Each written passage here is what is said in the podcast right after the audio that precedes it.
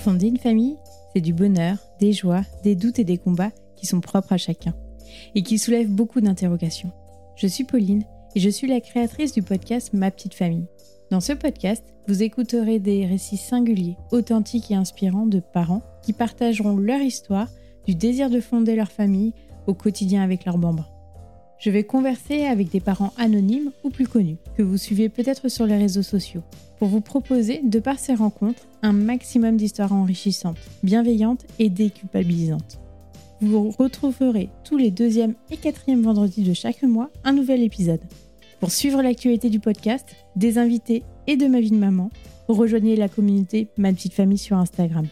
Et si vous aimez les épisodes, je vous invite à laisser une note de 5 étoiles sur votre plateforme d'écoute privilégiée et avec un petit commentaire. Cela permet, au-delà de me faire très plaisir, de faire connaître le podcast au plus grand nombre. Je vous en remercie. Avant de vous embarquer dans ma conversation avec mon invité, je souhaitais vous parler de la marque Atelier Amage. J'ai commencé à coudre le trousseau de naissance de mon premier petit garçon et de fil en aiguille, j'ai créé des cadeaux de naissance pour mes proches. Lorsque mon second bout de chou a pointé le bout de son nez, j'ai réalisé des modèles pratiques pour faciliter mon quotidien. Et j'ai rapidement souhaité partager mes solutions avec d'autres parents.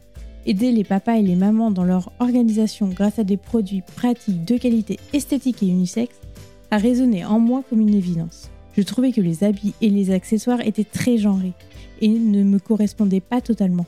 J'ai vraiment souhaité créer des pièces qui me ressemblent. C'est ainsi que je me suis lancée et que j'ai créé ma marque, Atelier Amage. Sensible aux enjeux environnementaux et sociétaux, j'ai fait le choix de réaliser des produits unisexes aux motifs intemporels qui se transmettront de génération en génération et créeront des souvenirs. J'ai ainsi opté pour des matières de qualité et toutes certifiées. Ma première collection, Petit Amour, est composée d'articles porteurs de sens et de poésie. Vous trouverez des accessoires indispensables pour vos bouts de chou et une gamme de papeterie pour garder les souvenirs des importants moments de vie. Je vous invite à suivre le compte Instagram Atelier Amage, tout attaché, pour ne rien rater de l'actualité de la marque. Merci de votre soutien. Maintenant, je vous laisse avec l'épisode. Bonne écoute. Bonjour Chloé, merci beaucoup d'avoir accepté de témoigner au micro de ma petite famille. Merci à toi de m'avoir invité. Pourrais-tu te présenter, dire qui tu es, d'où tu viens et de qui est composée ta famille? Alors, je m'appelle Chloé, je viens euh, de Touraine, mais j'habite depuis six ans en Bretagne, euh, sur la côte d'Émeraude, vers Dinard. Euh, ma famille est composée de Rémi, mon conjoint depuis dix ans, et on a deux enfants, Gaspard qui a cinq ans tout court, parce que c'est très important pour lui, bientôt cinq ans et demi, et Joséphine qui va avoir trois ans dans un mois. Est-ce que tu as toujours voulu être maman? Oui, oui, oui. Aussi loin que je me souvienne, je crois que c'était c'était le rêve de, de petite fille. Et je me projetais, euh, je me projetais avec une famille nombreuse. D'accord. voilà. Euh, en fait, j'en voulais quatre. Euh, moi, je suis issue d'une fratrie de trois et, j'ai toujours trouvé ça super cool. Mais il y avait quand même cette histoire de l'enfant du milieu et je me disais, ah, quatre. non, c'est mon frère. Moi, je suis l'aîné. Et du coup, ouais, je, je m'imaginais plus jeune avec quatre enfants. Et quand est-ce qu'est venu euh, donc ce désir de maternité quand tu étais avec Rémi? C'est tout de suite ou mmh, Non, pas tout de suite. Euh, en fait, on a. Hum, enfin, moi, j'étais j'étais prête, lui beaucoup moins, parce que déjà, on s'est rencontrés un petit peu sur le tard entre guillemets. Euh, moi, j'étais mariée en fait avant de ah, rencontrer Rémi. Et donc, quand on s'est rencontrés, j'étais séparée, mais pas encore divorcée.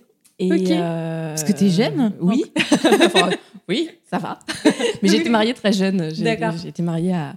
J'avais 24 ans. Ok. Et en fait, euh, quand on s'est rencontrés, Rémi avait 30 euh, ans, euh, un peu plus de 30 ans. Et lui, j'étais sa première histoire vraiment très sérieuse.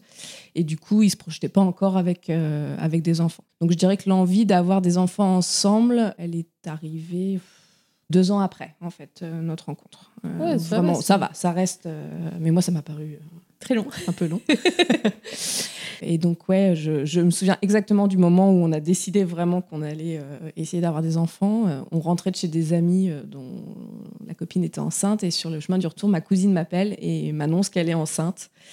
Et donc, je suis super heureuse pour, pour ma cousine. Et, et Rémi a bien vu que voilà, c'était quelque chose qui était compliqué. Et quand on est rentré chez nous, on habitait en appartement au huitième étage. Et quand on est rentré, il a pris ma plaquette de pilule et il l'a balancée C'est la fenêtre en me disant bon c'est bon je suis prêt on y ah génial voilà donc donc en, 2014 on s'est dit allez on, on se lance euh, sauf que la nature n'a pas euh, été forcément de notre côté au départ. Donc, euh, donc on a mis un petit peu de temps avant que je tombe enceinte. on a mis deux ans, en fait, avant que, que je tombe enceinte de Gaspard. Comment tu as vécu cette période? Pas facile. C'était vraiment pas facile parce que, parce que je, voilà, forcément, on est impatient quand on, a décidé que ça y est, c'était parti, on aimerait que ça arrive tout de suite. Et en fait, j'étais. Enfin, tous les mois, c'était une espèce de, de, de montagne russe émotionnel entre l'espoir que ça y est, ce mois-ci, ça va fonctionner, et puis euh, tes règles arrivent, et en fait, bah non, en fait, c'est encore pas maintenant. Donc, euh, donc ça a été une période vraiment euh, pas évidente. Mais bon, voilà, on était bien tous les deux, on avait plein de projets, donc ça, je dirais que bon an mal an, on a réussi à, avancer comme ça. Bon, on avait commencé à faire des, examens pour essayer de comprendre pourquoi mmh. ça fonctionnait pas puis on ne trouvait pas forcément de cause. Et en fait, dans l'intervalle, euh, mon conjoint a décidé de reprendre euh, des études et, euh, et a passé les concours pour rentrer à l'école d'infirmier. Et en fait, moi j'étais tombée amoureuse de la Bretagne quelques années plus tôt en y venant à un mariage d'une amie. Et du coup, il avait passé les concours à Tours où on habitait et à Saint-Malo en se disant, bon, bah voilà, s'il a le concours. et donc, il a eu le concours à Saint-Malo. Super. À Dinan, exactement. Mais... Et voilà. du coup, on avait ce projet de changement de vie qui, s'est euh, greffé à tout ça. Et on est arrivé en Bretagne en fin juin 2016. Euh, euh, je suis tombée enceinte mi-juillet. Voilà. Super. c'est ça, c'est l'air breton. c'est ça. Je, crois que mon fils voulait, voilà, voulait être breton. Donc, Donc voilà, du coup, du coup Gaspard est né bah, en mars 2017. Donc oui, même pas, euh, pas de PMA, en fait, tout naturellement. En fait, on, était, on, était, euh, on avait un dossier au SECOS euh, du CHU de Tours. Mon dossier devait passer en staff mi-août. Et voilà, mi-juillet, bah, j'ai rappelé le, service en disant bah, écoutez, c'est bon, vous pouvez enlever mon dossier de, de la liste. De la, liste. voilà, la nature a décidé que ça, ça fonctionnerait. Bon, j'avais fait une séance d'ostéo avant, qui je pense aussi a débloqué pas mal de, de choses. Donc, euh, donc voilà. C'est. Oh, génial. Comment tu as vécu cette première grossesse? Eh ben écoute, je l'ai bien vécu. J'étais hyper heureuse. Enfin, on était hyper heureux. On était tous les deux sur notre petit nuage. En plus, on venait d'emménager en Bretagne. Enfin, c'était vraiment le truc euh, idyllique. Donc, une grossesse qui s'est bien passée. Alors, un peu de, de stress, mais je suis quelqu'un d'anxieux de base. Donc, euh, ça ne pouvait pas être autrement que le moindre petit truc. Je me demandais ce qui se passait. Mais avec le recul, euh, en fait, euh, c'était une grossesse euh, simple et, qui s'est bien passée. Et, voilà, sans une belle grossesse. Voilà. Et tu as fait des cours de préparation? Alors, on a fait des cours de préparation. on a fait de l'aptonomie pour cette, cette première préparation, l'accouchement. C'était hyper chouette. parce que pour le coup, c'était vraiment un accompagnement personnalisé et l'autonomie, c'est vraiment quelque chose où on fait une équipe euh, et, on est vraiment avec le bébé, la communication avec le bébé. Donc c'était euh, c'était super chouette. Ouais, on, a, on, a, bien apprécié. Et euh, pour le coup, on se sentait armés, mon conjoint et moi, pour, pour ce premier accouchement. c'était, on, y est allé plutôt serein, du coup. Comment ça s'est passé l'accouchement en tant que tel? Eh ben l'accouchement en tant que tel, en fait, le souvenir que j'en ai comme ça, c'était quelque chose de serein, et de calme. En fait, j'ai commencé à vraiment être en travail un dimanche soir. Bon, il était un petit peu en avance, trois semaines avant la, date du terme. Et j'avais perdu un petit peu de sang, donc, mais j'étais pas sûre que ce soit le moment ou, le bon moment ou pas. Et donc on est arrivé à la maternité, en fait il y avait personne. Donc la sage-femme était vraiment que, que pour moi. Et à l'hôpital de Saint-Malo, il y a une salle nature. Mhm. Et du coup, j'ai pu avoir euh, accès à cette salle nature. Donc, j'ai pu prendre un bain, on a pu mettre de la musique. Et puis, euh, comme c'était la nuit, il y avait quand même cette ambiance très particulière où euh, il n'y a pas de bruit, où tout est tamisé, etc. Donc, j'ai ce souvenir-là de quelque chose d'hyper serein. On s'était préparé une super playlist en plus à l'avance et tout. Donc, voilà, c'était un accouchement hyper, hyper doux. Au départ, je m'étais dit, bon, on verra pour la péridurale ou mm. pas je verrai comment je gère. Et puis, euh, puis au bout d'un moment, j'ai dit non, mais en fait, euh, je gère pas. enfin, si je gérais, mais, mais je sentais en fait que la sage-femme n'était pas hyper prête à m'accompagner sur quelque chose euh, de plus physio. Donc, comme c'était mon premier, je me suis laissée guider. par la sage-femme. Je, voilà, on était en confiance avec elle, donc je me suis dit, allez, on, y va. Et donc j'ai eu la péridurale, et, puis après, l'accouchement, ça s'est ralenti un petit peu à ce moment-là, forcément. Et donc, mais pour un premier bébé, ça, ça a été. Et après, c'est juste au moment de, bah, de, la poussée, ça a été un peu plus long, enfin, ça a été très long. Et en fait, c'est moi qui ai commencé à fatiguer, mon cœur commençait à pas du tout aimer. Euh, ah oui, c'est souvent le contraire. bah oui. Oui, oui, et là, en fait, c'était, c'était moi, donc ils ont appelé, euh, ils ont appelé le médecin. J'ai eu une ventouse, mais du coup, euh, c'était vraiment en musique.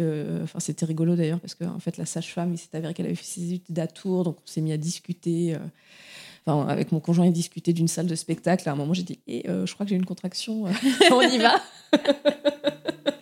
Mais euh, c'était voilà, c'était c'était rigolo. Enfin, c'était vraiment hyper doux, hyper calme. Donc voilà. Et quand t'as posé Gaspard sur toi, j'ai un espèce de, de, de, blanc à ce moment-là. Je, je, je, me souviens, enfin, je me souviens plus trop.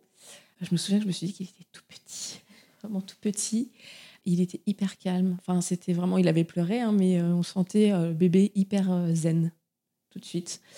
Et en fait, j'ai pas souvenir, comme je l'ai avec Joséphine, j'ai pas souvenir du, tu sais, de ce premier échange de regard qu'on peut avoir avec son bébé. Avec lui, j'ai pas ce souvenir-là.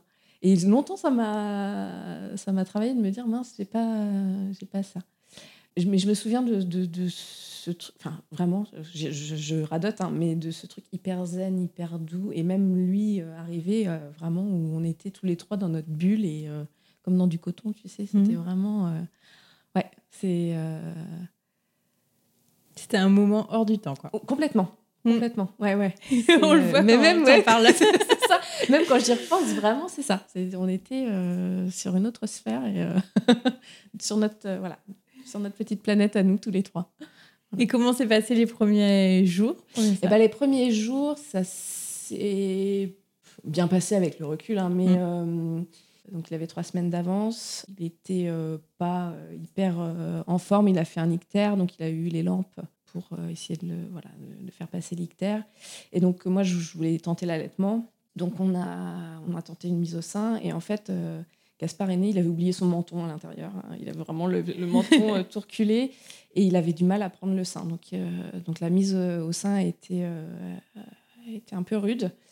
Et autant les premiers jours, l'équipe m'a vachement soutenue et accompagnée dans ce projet-là, autant à un moment, il y a eu un changement d'équipe et je pense que bah, il commençait à perdre du poids. Mmh. Et là, euh, un jour, il y a, une, nouvelle équipe qui est arrivée, je ne connaissais pas, les sages-femmes et puères, et on m'a dit, bon, bah là, c'est bon, maintenant, madame, il prend pas assez de poids, on va passer au biberon. Et en fait, j'étais un peu mortifiée de, cette idée-là. Donc moi, je voulais absolument continuer à essayer euh, de l'allaiter. Donc euh, on a mis en place le tire-lait pour essayer que j'ai une montée de lait euh, malgré tout. Et, donc on a tenté le tire-allaitement au départ. Mais même avec, on avait un dispositif de dalle. et même pour téter avec le dalle et tout, c'était compliqué. Même de téter un biberon, une tétine ou le doigt, c'était vraiment pas facile pour lui. Donc on est resté une semaine à la maternité, le temps que tout ça, ça se mette plus ou moins euh, en place. Euh, selon les équipes, ça se passait plus ou moins bien. Euh, donc voilà, c'était un, démarrage un petit peu compliqué. Et en fait, pendant un mois comme ça, je tirais mon lait, je lui donnais au biberon ce que j'avais tiré. Et après, je complétais au lait artificiel parce que j'avais, enfin, ayant fait ma montée de lait au tire-lait, j'avais pas suffisamment. Et donc, euh, donc pendant un mois comme ça, euh, j'étais épuisée de, cette situation. Donc en parallèle, je l'avais emmené chez l'ostéo pour essayer de travailler bah, ce, ces difficultés de, de succion et, euh, et, ce petit menton là qui était complètement en arrière. Et en fait, après deux séances d'ostéo et au bout d'un mois, quand j'ai dit que c'est bon, je laissais tomber, tant pis, on passait au biberon. Le soir même, il a réussi à téter au sein. le psychologique. et, euh, et du coup, euh, voilà, on a continué l'allaitement en mixte comme ça euh, pendant sept mois où je l'ai allaité une partie au sein, puis on complétait en lait artificiel pour que. Donc, tu as réussi ton allaitement. Donc, j'ai réussi. voilà, on a fait une super équipe. et, et, ça, a été, ouais, ça a été top. Oui, il a refait du poids. Ouais, bah, comme il faut, euh, aucun, aucun souci. Il euh. faut se faire confiance. Voilà, c'est ça. Et puis j'avais, euh, j'avais un, accompagnement avec une conseillère en, lactation à l'époque. Et, et, pareil, voilà, j'étais reboostée à bloc et, et, bien accompagnée. Donc c'est important pour la mise en place de l'allaitement de se faire accompagner si on a des difficultés, en effet. C'est ça, c'est ça. Donc, en plus, je partais avec l'idée que bon, on verrait si ça fonctionne, je m'acharnerais pas. Et puis en fait, plus j'avançais, avec le recul, en fait, si, je me suis acharnée. mais, sur le coup. non, tu es dans ton truc, tu dis oh non, c'est bon. Je savais que, c'était important d'être accompagné, mais je, l'ai encore plus là, pour le coup, expérimenté. Et c'était euh, c'était vraiment précieux d'avoir euh, d'avoir cette, euh, cette personne ressource et puis d'avoir l'entourage aussi qui te soutient dans ton projet. Parce que bah, c'est sûr que si ton conjoint ou ta famille t'accompagne pas là-dedans, tu. Voilà, c'est plus, plus facile d'arrêter. voilà, tout à fait. Et donc, tu disais 7 mois, c'est-à-dire que tu avais pris un congé parental? Alors, j'ai pas pris vraiment un congé parental, puisque à l'époque, je travaillais en libéral. Donc, j'ai pris mon congé maternité classique. Et après, j'avais euh, euh, provisionné de façon à pouvoir euh, m'arrêter un petit peu plus. en plus, j'avais une remplaçante. Donc, ça m'a permis, comme il est né en mars, mon congé devait s'arrêter, je sais plus, fin juin ou quelque chose comme ça. Et je m'étais dit, je me garde l'été pour ça. Et donc, j'avais trouvé une remplaçante qui m'a remplacée jusqu'à, jusqu'en septembre. Donc, c'était, euh, c'était idéal pour pouvoir profiter euh, à fond. Comment ça s'est passé le retour au travail? Eh bien, plutôt bien. J'avais mis Gaspard chez une assistante maternelle. L'adaptation s'était euh, super bien passée. Donc, je suis repartie au boulot relativement euh, sereine. Mmh. Voilà, j'ai retrouvé mes patients, j'étais contente euh, de retrouver un, rythme où je faisais autre chose que euh, d'être maman aussi, c'était bien. donc, donc, un retour au travail qui s'est plutôt bien passé. Donc, quand est venu le projet de agrandir la famille? Bah, Au final, assez rapidement. dans le sens où en fait j'ai pas repris de contraception entre mes grossesses. Enfin après c'était une volonté? voilà, c'était volontaire parce que j'avais un traitement, euh, j'avais une pilule qui était aussi un traitement hormonal euh, voilà, assez costaud. Et je m'étais dit, bon, vu les difficultés qu'on avait eues pour euh, avoir Gaspard, j'ai pas envie de reprendre tout de suite un traitement hormonal. Donc, donc volontairement, on s'était dit, voilà, je ne reprends pas la pilule et puis on, on, verra ce qui, ce qui adviendra. Et voilà. Je suis tombée enceinte le mois de mars de l'année suivante.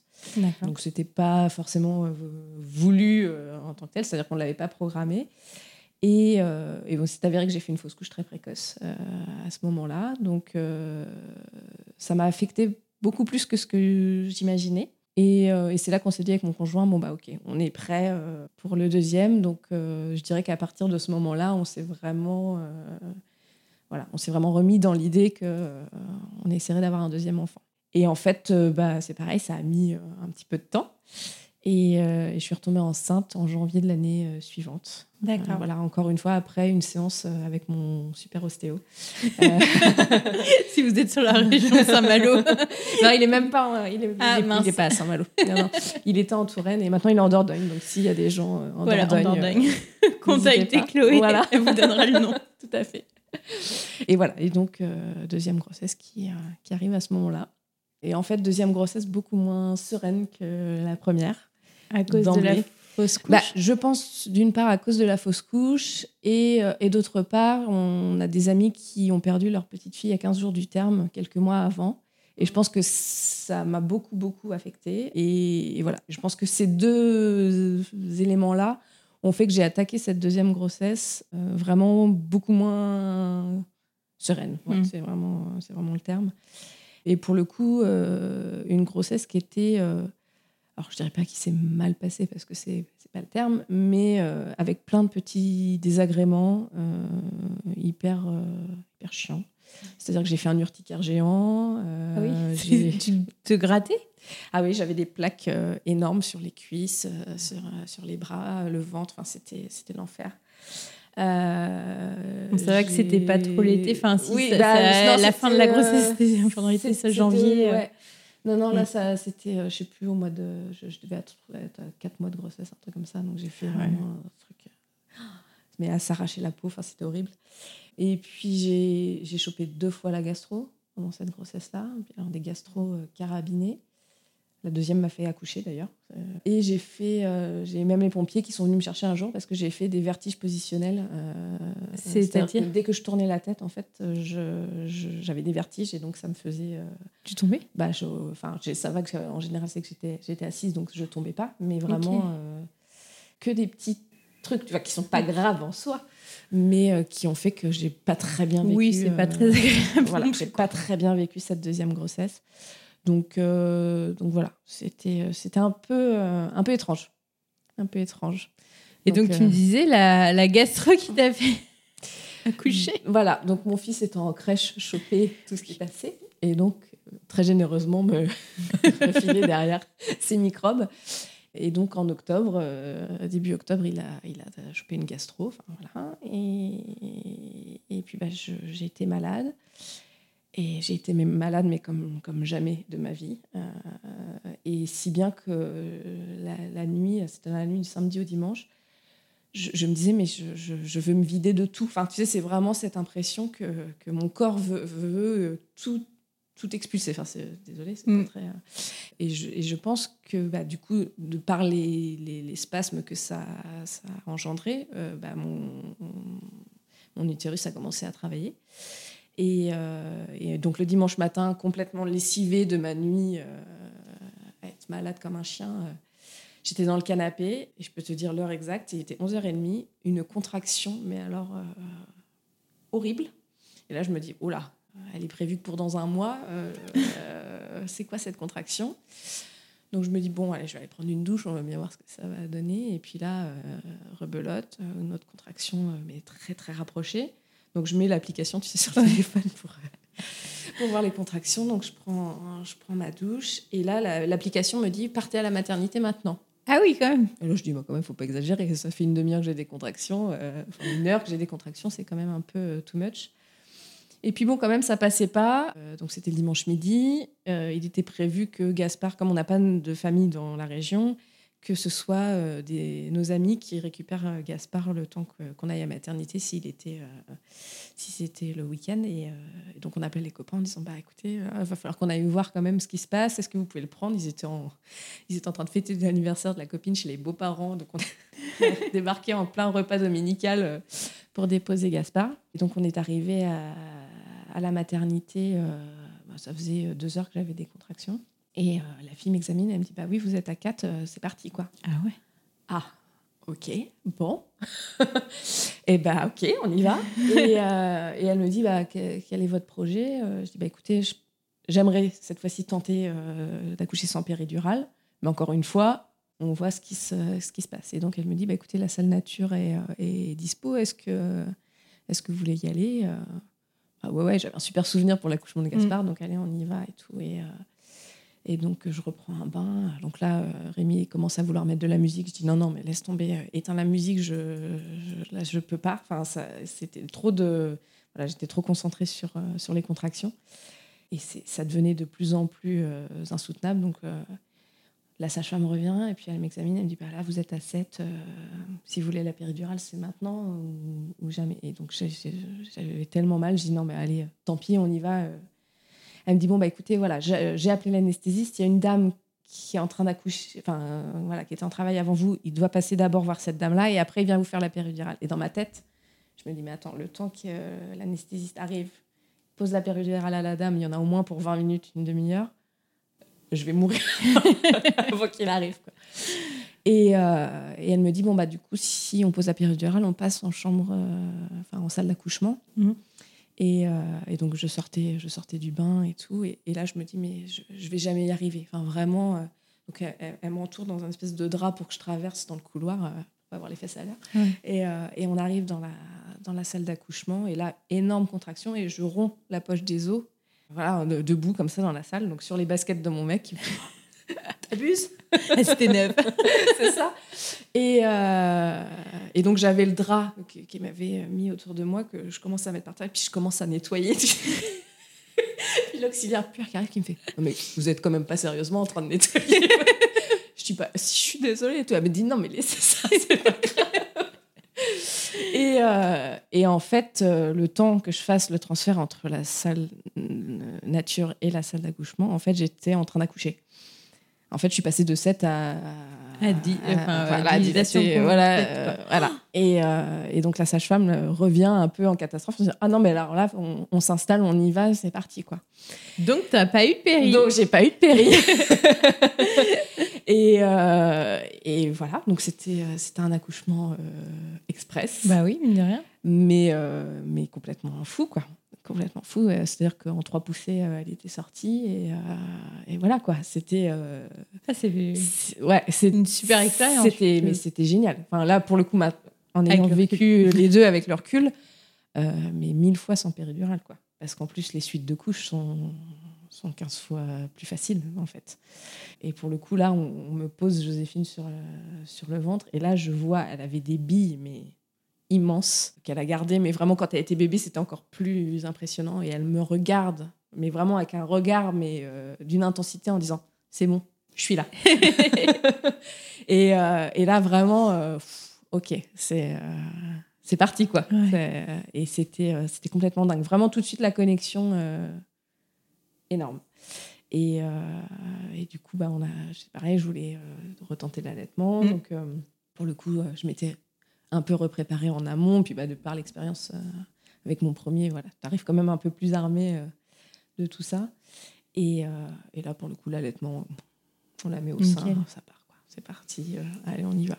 donc, donc, pour le coup, à la maternité, après, je suis restée trois jours, je crois. Mm. Ouais, c'est ça. Euh, si bien qu'en fait, tout roulait tellement que j'étais dans une chambre au fond du couloir et je ne voyais personne. parce que bah, tout roulait tellement que bah, il passait juste pour euh, s'assurer que tout allait bien. Et, voilà, quoi. Et je faisais ma petite vie. Et, euh, et voilà. Donc, c'était. Donc là, tu n'as pas fait de tir allaitement Non, du tout. Du tout, du tout. De toute façon, j'avais dit, je ne veux pas, revoir ce truc avant la reprise du travail. donc, euh, Oui, donc si tu voulais faire un allaitement quand même assez long, euh, voilà. si tu reprenais le travail. Euh, je, bah, je, me disais, voilà, j'allaiterais le temps bah, jusqu'à ce que l'une ou l'autre en ait, on est marre. En ait marre quoi. Mm. Donc, donc voilà, ce que je ne savais pas, c'est que ça allait durer 17 mois. Ah oui Oui. mais, c'est qui en a eu marre la première C'est moi. c'est moi. Euh, ouais, non, c'est moi. Mais bon, la suite des événements. Euh, D'accord. Expliquera pourquoi. Rentrons d'abord chez toi. Comment ça se passe la vie à eh ben, écoute, la vie à quatre, euh, ça se passe, ça se passe super bien. En fait, la première semaine, on n'est que tous les quatre. Et en fait, c'est hyper simple. Enfin, tout, tout roule. Et, et, à la fin de la première semaine, ma maman vient pour 15 jours à la maison pour, pour nous aider. Parce qu'il faut savoir qu'à l'époque, donc mon conjoint a repris ses études d'infirmier euh, et en fin de cursus. Et donc, il devait être diplômé euh, euh, au mois de juin précédent, mais ça ne se passe pas comme il faut. Il faut qu'il refasse un stage. Et donc, on sait, voilà, il est en plein, en plein dernier stage avant validation de, de, son diplôme. Et, et, voilà, donc, pour qu'il puisse finir tout ça sereinement. Ma maman vient. Euh, donc, euh, ces trois premières semaines sont euh, idylliques. Si bien qu'avec Rémi, on se regarde, on se dit bah, allez, on lance le troisième tout de suite. c'est trop simple et tout. Hein. Donc. il n'y a pas de troisième, donc il y a un truc. Voilà. En fait, il y a un petit grain de sable qui vient se mettre dans, dans les rouages. Donc, au bout de trois semaines, ma maman repart chez mm. elle. et en fait, le fameux dernier stage de mon conjoint ne se passe pas très bien. Euh, et, en fait, voilà, il finit par être renvoyé de son école. Euh, donc, ah il finit par ne pas être diplômé. Et donc, euh, voilà, avec beaucoup d'incompréhension de, cette situation de la part de tout le monde, et notamment de, lui. Donc, beaucoup de, beaucoup de colère, beaucoup de tout ça. Et en fait, je pense que bah, nos bébés étant des, de vraies éponges, Joséphine, à partir de ce moment-là, commence à beaucoup, beaucoup pleurer, beaucoup me demander, et commence à enfin maintenant euh, j'en suis quasi persuadée, à avoir du reflux. Euh, voilà, donc commence à avoir mal, euh, un reflux interne. Et donc on essaye de, dépatouiller tout ça. Donc moi je finis par aller voir mon médecin traitant en disant écoutez, je trouve que quand même elle, a l'air de souffrir, j'ai l'impression qu'elle fait du reflux. et j'ai la chance que mon médecin traitant soit quelqu'un d'assez à l'écoute et me fasse confiance entre guillemets. Mmh. donc me dit bon bah écoutez, on va essayer de mettre en place un petit traitement et puis comme ça on, verra ce que ça donne et, euh, et donc on commence euh, on commence le traitement. Effectivement au bout de quelques semaines ça, ça commence à la soulager elle pleure beaucoup moins. Euh, je peux un petit peu la poser. Voilà ça ça devient plus plus simple. Et donc on se dit bon quand même un, un médicament chez un bébé comme ça si jeune on va essayer de enfin, il me dit j'aimerais bien qu'on n'y reste pas des mois, donc on arrête, on essaie d'arrêter. Donc on arrête le, traitement. Et je sais pas, on doit être en décembre à peu près à ce moment-là. Donc, sachant que moi, je dois reprendre le travail début février. Donc, je commence à, me dire, il bah, faut que je prépare ma, reprise. Donc, je commence à essayer de, passer au biberon euh, en tirant mon lait. Et euh, puis, en fait, euh, bah, elle n'en veut pas. Hum, donc, il est hors de question d'avoir quoi que ce soit dans la bouche autre que le sein de sa mère. et, et, en parallèle, mon conjoint sombre dans une espèce de dépression terrible suite à cet échec. voilà. Euh, et, donc, moi, je me retrouve à devoir gérer un conjoint pas bien du tout, un, bébé euh, de trois mois qui va pas super, enfin qui pleure beaucoup et voilà que je peux pas poser, et un petit garçon qui a deux ans et demi et qui forcément a besoin de sa, maman, besoin aussi. De sa maman aussi. Mm. Et euh, et bah voilà, je me retrouve complètement d'un coup happé dans tout ça, à pas, pas savoir ce qui. Enfin, voilà, je suis dedans. De toute façon, il mm. faut y aller. Donc, euh, donc on y va. Ouais, t'es en mode robot. en mode robot. Mais tu t'occupes de tout le monde. C'est ça. Et, tu t'oublies un peu. Et complètement. Et en fait, on est, en plus, on est loin de notre famille. Euh, donc, le relais, on l'a, mais que de façon très ponctuelle. Euh, moi, mes parents, enfin, ma maman travaille encore. donc, elle peut pas non plus venir aussi facilement que ça. Euh, donc, euh, donc voilà, on est dans cette espèce de, de, truc où. Bah, ouais, t'es dans un tunnel et mais vraiment. Et puis c'est le souvenir vraiment que j'ai de cette période-là. C'est voilà, dans un tunnel et. et, il faut voir encore la lumière. voilà, c'est ça. On essaye de, d'aller vers le bout là-bas où ça semble un peu lumineux, mais, mais on ne sait pas trop où on va. Et, euh, et donc ce, sevrage qui n'arrive pas à se faire parce qu'elle refuse, on essaye, enfin j'essaye tout, hein, la cuillère, le verre, euh, la seringue. J'ai, j'ai, sais pas, j'ai dû acheter 12 euh, tétines de biberons différentes euh, et il n'y a rien qui fait. Je, mon conjoint essaie de lui donner, ma mère essaie de lui donner dans une autre pièce. On essaie même que son petit frère lui donne en se disant, bah voilà. Et en fait, euh, bah, c'est pas possible et je ne peux pas m'absenter plus de deux heures de la maison. Je ne peux pas m'écarter de ma fille plus de deux heures parce que bah, elle a besoin, euh, sinon de manger. Voilà, elle a besoin de manger. Et puis je pense qu'elle a besoin de se rassurer aussi. Et, euh, et j'ai un conjoint qui, qui fait ce qu'il peut, mais qui est pas non plus complètement dispo pour, pour gérer tout ça. Donc, qui n'a pas les épaules, si tu veux. Voilà. lui, il est en train de se, se débattre avec son affaire. Et, et voilà, et lui a beaucoup, beaucoup d'incompréhension de, et de colère vis-à-vis de cette situation. Et donc, je pense que c'est dans, ce, dans cette espèce de truc. Et donc, j'ai aucun relais. J'ai aucun relais à ce moment-là. Et donc, je, je, reprends quand même le travail début février parce qu'il faut bien y aller.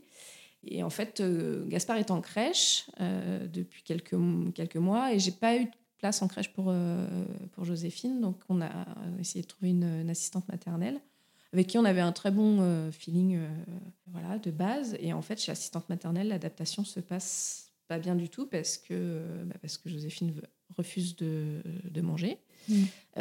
qu'elle pleure beaucoup. je, suis, je finis par être obligée de faire des allers-retours entre mon travail et chez l'assistante maternelle pour aller l'allaiter.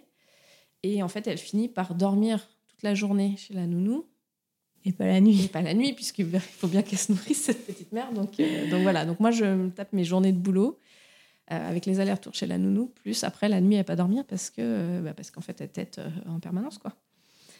Et bon, ça dure trois semaines. Hein. Au bout de trois semaines, je dis non, mais là, c'est bah, je, je peux plus, quoi. Je, je peux plus. je je ne sais pas quoi faire, je sais plus quoi faire. Et puis, il y a même un soir où mon conjoint a récupéré notre fille chez l'assistante maternelle. L'assistante maternelle est en larmes parce que parce qu'elle voilà, elle n'a pas de solution à nous apporter euh, pour ça et que du coup là on se dit bah non, ça, enfin c'est pas possible, c'est trop dur pour tout le monde. Bon bah c'est que c'est pas le moment. Mm. Donc euh, donc, euh, sauf que bah, financièrement, moi, si je bosse pas, bah, il n'y a pas d'argent. donc, donc, mes parents me disent, bah, écoute, voilà, si c'est qu'une question de quelques semaines, moi, écoute, nous, on t'aidera, il n'y a pas de souci. Donc, arrête-toi, euh, prenez le temps et puis euh, on verra ce qui se passera. Et il s'est avéré qu'en fait, le confinement, le premier confinement de mars 2020 est arrivé, relativement salvateur pour nous, puisque du coup, ça a permis d'avoir euh, du temps. Et, et, en fait, à ce moment-là, je vais voir mon médecin traitant en disant écoutez, là, je je sais plus quoi faire. Voilà ce qui se passe. Et lui me dit, bah, écoutez, là, moi, ça dépasse mes compétences. Je ne sais pas quoi vous proposer. Et il prend son téléphone, il appelle le service de pédiatrie de Saint-Malo et euh, il tombe sur un pédiatre qui lui dit, bah, écoutez, je suis dans mon bureau, je l'attends. Ah, génial. Et euh, super. Donc, je prends ma fille sous le bras et je file à Saint-Malo. Et, et, on est reçu par un pédiatre qui est juste génial et qui prend le temps de m'écouter, de, d'essayer de comprendre la situation et euh, qui me dit bon bah écoutez voilà on va on va essayer de faire ça ça ça. Et puis moi je vais faire un petit bilan euh, sanguin pour euh, m'assurer que, que, tout va bien. Et puis on va on, va essayer de trouver des solutions. Vous inquiétez pas ça va aller et tout. Et là tu dis bon ok je vais être je vais être je sais pas si ça va être facile mais je vais être et à ce moment-là, donc on fait la prise de sang et le soir même, j'ai un, coup j'ai un message sur mon répondeur du pédiatre qui me dit bon bah écoutez voilà, on a les résultats de la prise de sang. Euh, bon, euh, l'ensemble des résultats est normal, mais il y a quand même au niveau du foie des petites choses, voilà, des, taux qui sont un peu élevés. Donc j'aimerais que qu'on s'assure, enfin j'aimerais refaire une prise de sang et puis j'aimerais qu'on fasse une petite imagerie pour s'assurer qu'au niveau du foie tout va bien. Ok. Bon, ok. Euh, très bien. Donc, euh, je suis pas du genre à paniquer euh, sur. Oui, ce que j'allais dire. Donc, je me dis bon bah allez, forcément tu te poses des questions, mais mm. avec le recul, je me dis qu'en fait, je suis hyper confiante et, et, de toute façon, voilà, faut faire les choses, on les fait. Donc, donc effectivement, les taux au niveau de, de, son foie sont pas sont pas très bons. On va passer une écho et on se retrouve avec avec une interne qui fait une écho et qui voit une lésion sur le foie. Elle me dit bah écoutez, je sais pas trop ce que c'est, je vais demander à mon, mon titulaire. Euh, voilà, elle revient. Bon bah c'est peut-être un angiome, mais on sait pas trop. Euh, bon voilà, donc tu repars avec ça. Et puis ils disent pas si c'est bénin, malin. Non, euh, tu sais pas. je sais pas. Je sais pas. Le pédiatre que je finis par revoir me dit bon bah écoutez voilà il y a quand même cette lésion là. Nous à, l'hôpital on n'a pas les appareils suffisamment pointus pour voir très bien je préférerais qu'on aille faire une écho de contrôle à Rennes. Donc, je vous envoie euh, à Rennes euh, passer une écho. Euh, voilà, comme ça, on, aura quand même des images un peu plus, un peu plus nettes. à savoir que dans l'intervalle de tout ça, Joséphine ne prenant pas de poids, elle a été on a été hospitalisés plusieurs jours toutes les deux pour s'assurer que voilà. Donc et là, elle prenait euh, toujours ton sein. Quoi. Ouais, c'était que de l'allaitement euh, exclusif. Et euh, on avait commencé, comme elle avait 4 mois, un petit peu plus de 4 mois, on avait, je me suis dit, bon, bah, je vais tenter une diversification un petit peu plus tôt que ce que j'avais prévu. Mais voilà, donc elle mangeait 3 cuillères de compote, mais vite fait quoi. On avait repris le traitement contre le reflux entre-temps. Et donc le médecin s'est dit, bah, si ça se trouve, c'est ce fameux traitement contre le reflux qui engendre les taux anormaux au niveau du foie. Donc on stoppe le traitement anti-reflux. C'est normal, enfin voilà, c'était euh, sauf que bah derrière, euh, elle se remet à souffrir parce qu'il y avait vraiment un reflux. Mais ça, on l'a su euh, qu'après certains examens. Donc voilà, donc je me retrouve à aller à Rennes, passer une écho avec un radiologue adorable et qui me dit bah écoutez, il n'y a pas une lésion, il y en a cinq. Ok, donc il y en a une grosse, celle qui avait été vue à Saint-Malo, puis il y en a quatre autres petites. mais voilà, je ne sais pas ce que c'est. Ah, il te dit qu'il sait pas. Bah, il me dit il faut qu'on faut qu'on voit comme. Euh, ils te disent pas clairement, je ne sais pas ce que c'est. Ils te disent bah écoutez, il faut qu'on surveille, euh, revenez dans trois mois. Et euh, donc voilà, le pédiatre qui nous suit recevant ça me dit bon bah j'aimerais quand même bien qu'on fasse passer une IRM. ok, donc allez, on y retourne.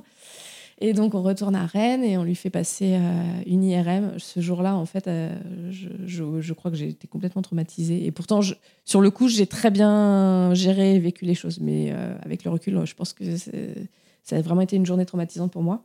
Parce qu'on est en plein confinement. Je dois être toute seule avec mon enfant. Je ne peux pas être accompagnée de qui que ce soit. Et donc, je me revois sur cette route entre Saint-Malo et Rennes, déserte, puisqu'on n'a pas le droit de sortir avec ma fille qui n'avait pas bu depuis, parce qu'il fallait qu'elle soit à jeun pour l'IRM, n'avait pas bu depuis des heures, se met à vomir dans la voiture. Un lait bu depuis euh, je ne sais pas combien de temps. Et, euh, donc j'arrive, euh, j'arrive à l'hôpital et avec ma fille qui hurle, mais vraiment tout ce qu'elle peut parce que bah, ça va pas. Et donc on doit lui donner un, un, médicament pour la, pour la shooter un peu pour l'IRM pour pas qu'elle bouge dans, le tube. Et, et là, elle revomit aussi le, médicament. Et je me dis, mais on va, on va jamais y arriver, quoi. Et, et donc, elle est, elle est dans la salle et elle, hurle, elle a les, poings complètement serrés, elle se, elle se cambre, tu sais, complètement en arrière, comme ça, en, en hurlant. Et là, il, y a la gastropédiatre qui rentre dans la pièce et qui me dit Mais elle est tout le temps comme ça, votre fille? Je dis Bah écoutez, c'est oui, c'est assez fréquent qu'elle se mette dans des états pareils. Et elle me dit Mais là, c'est un bébé qui souffre. Je dis Bah oui. oui, je, sais, ça fait des, des mois que, que, que, je le dis, et que, mais on a arrêté le traitement euh, contre le reflux parce que parce que ben, le foie, on ne sait pas ce qui se passe, donc euh, on, a éliminé le médicament, ce qui est normal, mais je dis en attendant, euh, voilà quoi.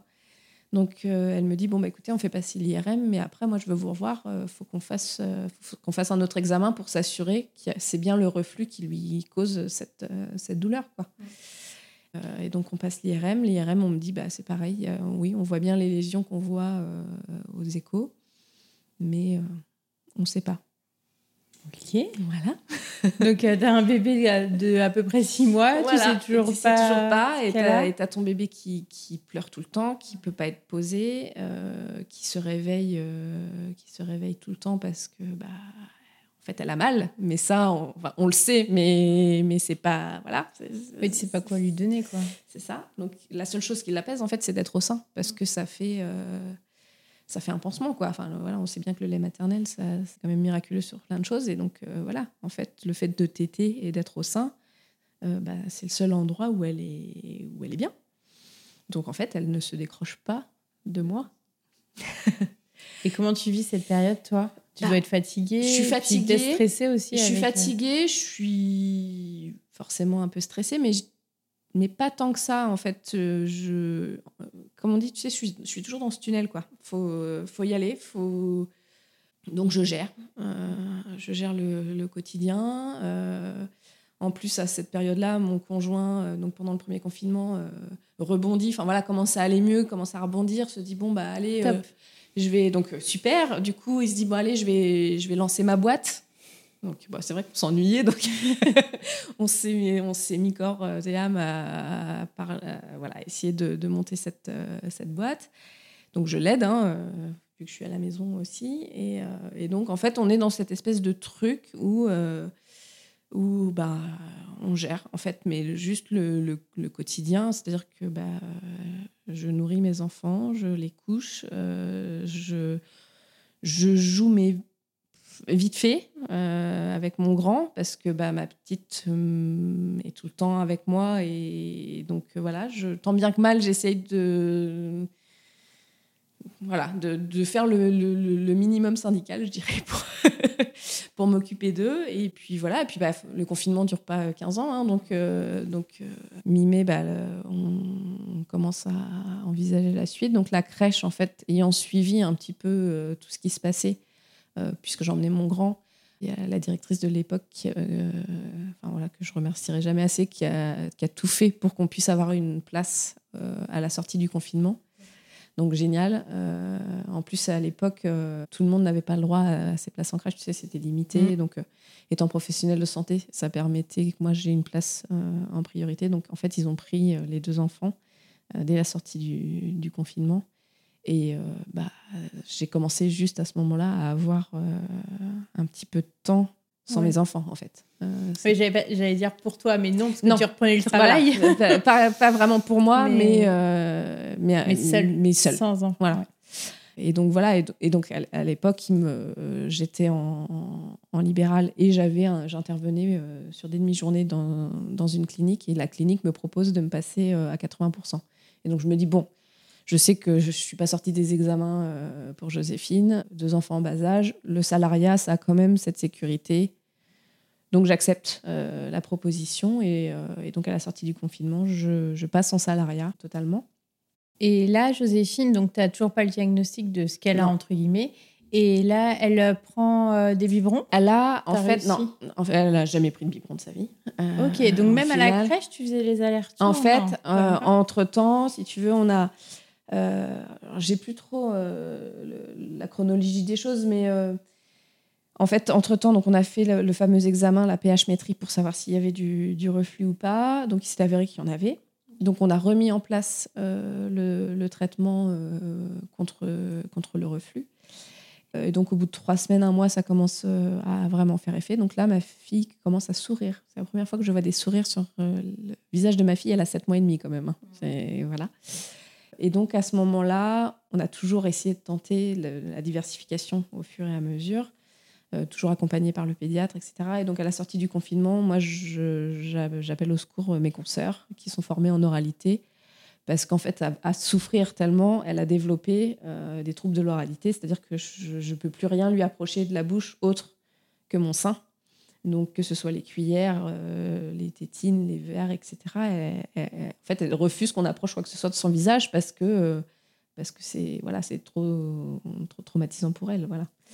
Donc, euh, donc on entame un suivi orthophonique euh, à ce moment-là, et, euh, donc avec une consoeur qui, qui est géniale et qui nous accompagne dans tout ça pour essayer de, bah, de, faire en sorte que la diversification puisse se mettre vraiment en place et qu'elle puisse bah, manger autre chose que, de, que, mon, que, mon, lait.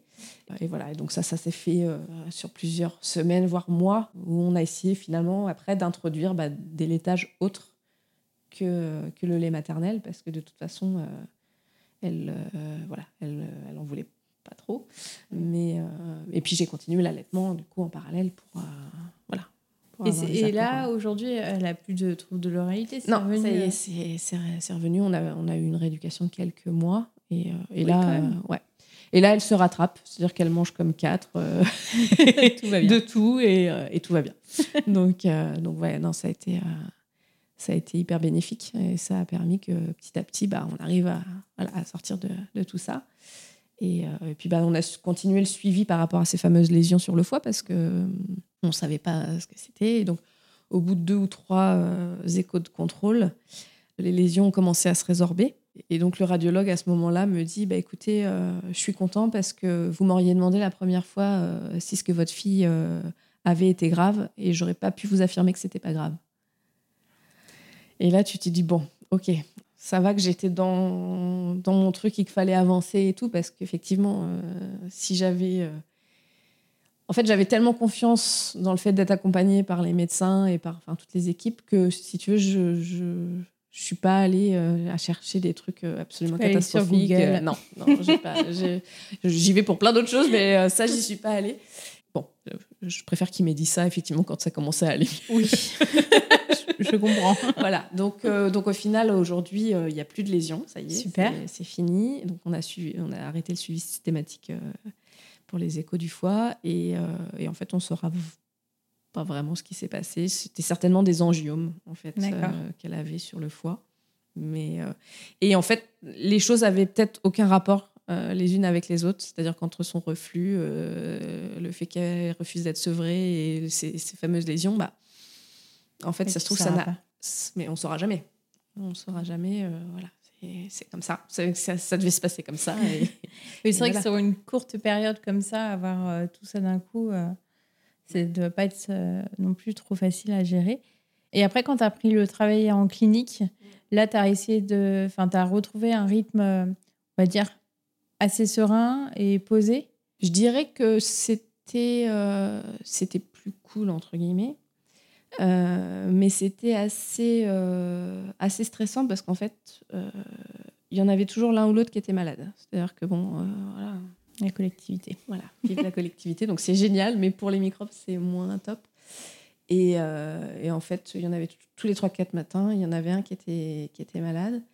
Et en fait, j'étais arrêtée pour enfants malades, sans arrêt quasiment. quoi. Et mon conjoint ayant monté son entreprise, bah, lui, il pouvait pas se permettre de, de, s'arrêter. il se lançait. Il se lançait, donc fallait fallait y aller. Donc bon, sur certaines journées, il me il, prenait le relais, mais c'était pas c'était pas si évident. Et, et donc voilà, j'avais ce truc de me dire, tu es au boulot, mais t'es pas vraiment au boulot parce que tu as tout le temps l'esprit euh, à te dire, bah attends, s'il y en a euh, un tel ou un tel euh, qui est malade, et en plus le fait, la culpabilité de se dire, je vais être encore arrêter, enfin je vais encore pas pouvoir aller au boulot oui, par rapport à ton employeur. Voilà, par rapport à l'employeur, par rapport à mes collègues, par rapport aux patients. Mm. Voilà, quand tu as, un suivi décousu comme ça, enfin, ça n'a aucun intérêt. Donc si tu veux, je, je, portais cette, cette culpabilité de ne pas être au top dans, ce, dans ce que je faisais. Et je suis un peu perfectionniste. et du coup, bah, voilà, j'étais jamais vraiment sereine. Donc, j'étais contente d'être au boulot parce que pour le coup, c'était des temps où j'avais pas mes enfants. Donc, c'est assez, euh, voilà, c'est assez terrible à dire, mais c'était vraiment ça. C'est-à-dire que c'était le moment où euh, j'étais livrée à, moi-même et j'avais que moi-même à penser, entre guillemets, parce que je savais mes enfants à la crèche, en sécurité. Et voilà. Donc, mmh. euh, donc en ça, ça me faisait du bien. Mais il y avait quand même cette espèce de, de, de, sentiment d'imposture dans mon, dans mon travail, si tu veux, où je me disais, mais voilà, je vais être encore arrêtée euh, deux jours, là. Euh, qu'est-ce qu'ils vont penser, quoi hmm. C'était un peu ça. Hein. Donc c'était un peu ambivalent comme, comme période où je savais pas trop, quoi. Quelle était la suite? Et eh bien en fait, la suite, c'est que bah, bon an, mal an, tout le monde a commencé à aller euh, beaucoup mieux. Donc ma fille euh, n'avait plus de soucis de santé. Mon conjoint a relancé sa, a lancé sa boîte, ça a super bien marché. Donc euh, voilà, c'était c'était parti. Et et comme on est des gens qui aiment, bien faire les choses à moitié, on avait lancé le projet de faire construire la maison. Donc on avait peur de s'ennuyer. Et du coup, bah voilà, on était euh, sur euh, le projet de la maison, le boulot, les enfants. Euh, voilà. Donc c'était, c'était chouette. Mais en fait, on était toujours dans ce rythme effréné. Et donc, jusqu'en février 2021, en fait, euh, voilà, je, suis un patient euh, au boulot qui a un cancer euh, au niveau de la, mâchoire. Et à l'époque, il y a un protocole Covid où mm. les patients arrivent, sont isolés pendant 7 jours. on leur fait un test à l'entrée, un test au bout des 7 jours. Et s'ils sont négatifs, ils peuvent aller faire de la rééducation et tout. Et donc, ce monsieur étant en reprise alimentaire, je dois aller le voir avant ces 7 jours, la fin des 7 jours de confinement. Et donc, il ne peut pas avoir de masque puisque c'est au niveau du visage. Et en fait, il s'avère que ce monsieur a le Covid. Hmm. Et je chope le Covid. Voilà, donc bon, euh, j'ai envie de dire c'était pas très original à l'époque, mais, euh, mais moi je chope une. Donc c'était avant, c'était avant qu'il y ait les variants, c'était vraiment le, virus souche. Et je me fais bon, quasiment la totale. Je dirais qu'à part les problèmes pulmonaires, j'ai tout eu, donc euh, plus d'odorat, plus de goût, une fatigue terrible, des maux de tête, des maux de ventre. Enfin, je suis pendant pendant 15 jours, je suis une épave, euh, vraiment. Au bout de 15 jours, ça commence à aller mieux. Je commence à récupérer l'odorat et le goût. J'ai toujours un peu des maux de tête, mais ça va. Mais je suis surtout encore hyper fatiguée. Mais vraiment, euh, l'épuisement physique euh, extrême. Donc, je reprends le travail qu'au bout d'un mois après le, début de mon Covid. Et quand je reprends le travail, là, en fait, je me rends compte qu'au niveau cognitif, donc au niveau de la mémoire, au niveau de la concentration, mais c'est une catastrophe. C'est-à-dire que euh, je dois rédiger des comptes rendus, je suis incapable d'aligner trois mots euh, devant mon ordinateur. Euh, je, je, retiens rien, je, je, suis incapable. les gens me disent quelque chose, il suffit qu'il y en ait un autre qui me dise autre chose, j'ai oublié ce que m'a dit le premier. Enfin voilà, je me rends compte que vraiment, j'ai le cerveau en miettes. Euh, ça te fait peur? ça, Sur le coup, ça me fait peur. Ouais. Euh, mes collègues m'ont retrouvé en larmes devant mon ordinateur parce que parce que j'y arrivais pas quoi. Enfin, c'était vraiment. Euh, là, je me dis waouh, ok, qu'est-ce que qu'est-ce qui va se passer? Et il s'avère que j'avais posé une semaine de vacances juste après. Donc je me dis bon allez, tiens le cap, t'es en vacances après, tu, tu vas voir. Donc la semaine de vacances me fait me fait du bien. Et, et je reprends après ces vacances-là et je sens que c'est toujours c'est toujours compliqué, quoi. Que vraiment, je suis épuisée, que le moindre truc me, le moindre truc me fatigue en fait. Euh, et même avec tes enfants, tu arrivé à, bah, en fait, gérer je, bah, je, c'est pareil, je faisais le, strict minimum, c'est-à-dire que bah, il fallait les, les nourrir, euh, les laver. Enfin, vraiment, je, puis enfin, pour faire la cuisine, je faisais des, des pâtes et euh, des boîtes et voilà. Enfin, c'était vraiment le vraiment le strict minimum. Mais voilà, fallait fallait y aller, donc on y va, on continue quoi. tu es toujours dans cette espèce de, de truc de dire bah de toute façon, faut, faut avancer. Donc, euh, donc on y va. Donc tu t'écoutes, tu t'écoutes, mais sans plus quoi. Enfin, tu as l'impression que tu t'écoutes, mais euh, avec le recul, tu dis en fait non, peut-être pas tant que ça. Et donc je, je tiens comme ça jusqu'à fin juin, enfin jusqu'à mi-juin, on va dire. Et mi-juin, je vais voir, je retourne voir mon médecin traitant et je lui dis, écoutez, enfin là vraiment, je ça va pas. Enfin, vraiment, ça va pas. Je sens bien que mon moral est pas bon du tout. Euh, je sens, je suis tout le temps fatiguée. Je suis irritable. Je, passe mon temps à hurler sur mes enfants. Euh, je me reconnais pas. Enfin, qu'est-ce que là, ça, ça va pas. Il me dit bon bah, quand même, euh, vous me sentez, vous me paraissez être un peu à bout je vais vous prescrire un petit, un petit antidépresseur pour euh, vous requinquer un, un, coup et puis on va voir ce que, ce que ça donne. Il me dit, vous savez, c'est un truc, il n'y a pas de dépendance, euh, ça va, ça va aller. Il me dit, bon, il risque d'y avoir euh, la première semaine des petits, des petits effets indésirables, mais vous inquiétez pas, ça va aller. Bon. Bah, ok, on va. et toi, tu prends comment?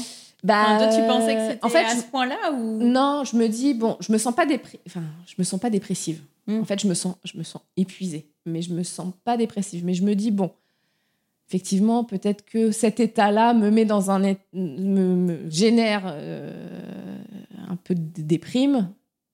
Bon bah allez, on y va. Enfin puis je, fais confiance au corps médical, donc euh, donc il me propose ça, on essaye et puis on verra bien.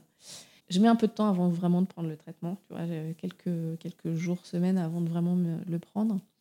Et en fait, euh, donc je finis par le prendre et euh, je sais pas, deux, deux trois jours euh, après, je me réveille une nuit et j'ai tout le côté gauche engourdi avec des fourmis. donc le bras, le, tout le bas du visage et tout. Et là, je me dis, ouf, c'est quand même bizarre cette affaire. Je réveille mon conjoint. Il me dit, bon, maintenant, écoute, il n'y a pas de paralysie particulière. Enfin, voilà, je vois rien et tout. Euh, je me dis bon, allez, euh, c'est peut-être euh, c'est peut-être une crise d'angoisse. respire un coup, ça va ça va aller. Tu verras demain matin ce que ça donne. Et donc je finis par me rendormir et je me réveille le lundi matin et c'est toujours pas pas génial. Et puis je me sens complètement déphasée. Enfin, j'ai l'impression d'être dans, dans, dans, du coton, dans le brouillard total. Et je vais au boulot, j'en parle à mes collègues qui me font ouais, quand même, t'as pas une bonne mine, bah, viens, on, monte voir le médecin. Euh, donc, je vais voir un de mes collègues médecins et puis je lui explique. Donc, il me fait un petit contrôle neuro pour être sûr que. Voilà, il me dit bon, écoute, c'est rassurant. Ça se trouve, c'est une crise d'angoisse liée au, début de ton, ton traitement parce qu'on sait que ça peut provoquer ça.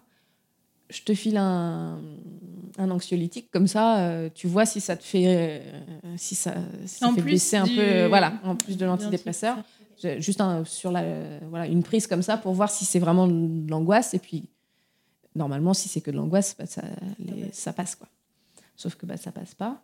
Donc, j'appelle mon médecin traitant qui me dit bah, quand même, euh, venez me voir. Euh, donc, il me refait un examen. Il me dit bon, c'est rassurant, mais étant donné que c'est quand même très localisé, moi, j'aimerais bien que vous passiez une IRM. Je vous envoie aux urgences. À Rennes? À Saint-Malo, ça va. et, euh, et, donc, voilà, je, vais aux urgences dans la matinée du lendemain. Et euh, bon, les urgences, malheureusement, étant ce qu'elles sont, euh, ça prend un petit peu de temps. Et puis, euh, je finis par avoir une IRM dans la soirée. On me garde aux urgences pendant ce temps-là. Et puis, à 23h30, l'urgentiste arrive et me dit Bon, bah écoutez, voilà, on vient d'avoir les résultats de votre IRM. Il y a des atypies sur l'IRM. Donc, ça veut dire quoi? bah, C'est-à-dire qu'il y a des trucs qui ne sont pas normaux sur, sur l'imagerie. Donc, bah, on vous garde pour la nuit parce qu'on aimerait bien qu'un neurologue vous voit. Ok. Ok. bon. et eh ben allez, c'est parti. Donc, je, suis hospitalisée une nuit en neurologie euh, et, donc je vois le neurologue le lendemain qui me dit non, écoutez, euh, c'est rien de grave, vous pouvez rentrer chez vous. Vous avez dû, vous avez dû faire un petit coup de calgon. Euh, voilà, rentrez chez vous, reposez-vous, on vous met en arrêt 15 jours et puis, et puis ça va aller. quoi. Et tu lui as dit tes pertes de mémoire et euh, Non, j'en parle pas à ce moment-là. Ok. J'en parle pas. Et voilà, et je fais, je fais pas du tout le lien entre, entre les différentes choses, en fait, à ce moment-là. Et, euh, et, en fait, pendant ces 15 jours, là où au niveau fatigue et mémoire, ça s'était un petit peu arrangé, rebelote, euh, cata. Mais vraiment cata, quoi. Et, et, donc là, je comprends pas trop ce qui se passe. Je me dis, bah, ça y est, c'est reparti. Qu'est-ce que. Et puis, bah, euh, voilà, sauf que les, bah, c'est pareil, les médecins ne savent pas trop euh, ce qui se passe. Et c'est qu'au bout de quelques semaines qu'on évoque euh, la possibilité que je fasse un Covid long, puisque du coup, tout ça, sont, enfin, les problèmes de mémoire en tout cas, sont à la suite de mon, de mon Covid aigu, comme ils appellent. Donc, donc voilà, on commence à se dire que c'est ça. Et puis moi, en fait, dans ma tête, je me dis, mais non, c'est pas forcément ça. C'est que je suis tellement épuisée des deux dernières années. oui, c'est ça, c'est la pression qui peut retomber. Voilà, tout le monde va mieux. j'ai maintenant, j'ai plus que moi à penser. Mon corps me dit juste, me dit juste stop, quoi. Enfin, donc moi, je le prends vraiment comme un, comme un burn-out, en fait. et en même temps, les médecins m'évoquent ce Covid long. Et quelque part, je me dis, bah, c'est cohérent avec la chronologie des, des choses, mais est-ce que c'est en lien est-ce que Enfin, tu vois, je ne sais pas. Et puis, il y a quand même ce truc, il faut, faut l'avouer, de se dire que c'est plus rassurant de se dire que c'est peut-être la faute du Covid plutôt que de te dire que c'est ton corps qui, euh, qui, te lâche parce que euh, tu as géré trop de choses. Voilà, euh, c'est ça. Donc je pense que je me raccroche aussi à ce, à ce diagnostic de Covid long en me disant Ouais, bah, il y a une explication en fait. c'est pour mm. ça que je suis dans cet état-là. Ça peut pas. Oui, peut-être qu'en plus dans la société, peut-être mieux. Ah bah c'est beaucoup mieux vu, je pense. un Covid long que de dire que tu as un burn-out maternel. Voilà, c'est ça. Donc, donc vraiment, je, je le prends comme ça et, en plus, je l'analyse très rapidement comme ça. Mm. C'est-à-dire que, ok, euh, on se cache derrière ce. Voilà, les gens comprennent mieux voilà. Euh, que.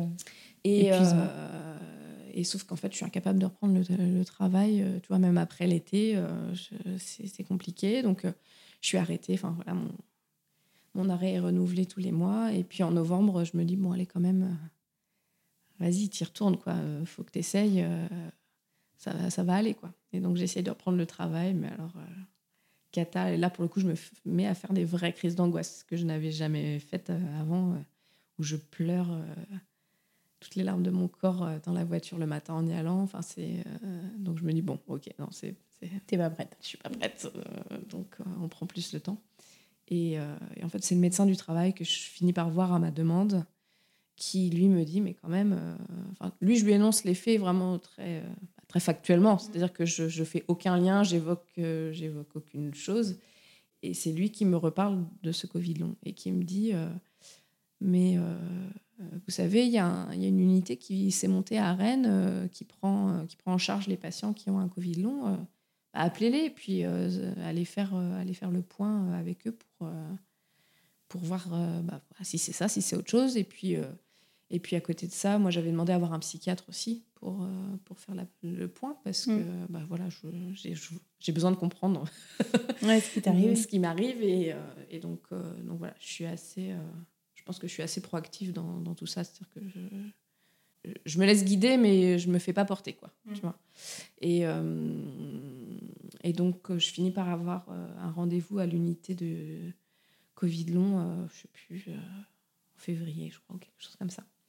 Et en fait, euh, le médecin que je rencontre me dit Mais vous avez tous les, tous les symptômes qu'on retrouve dans les Covid longs. Donc elle me dit En fait, le Covid a, peut-être été juste l'élément déclencheur d'un état qui était sous-jacent euh, d'avant. Mais le Covid est venu euh, mettre le coup final en fait sur, sur votre état d'épuisement et a engendré en fait ce, ce burn-out derrière quoi. Donc donc pour le coup, tout.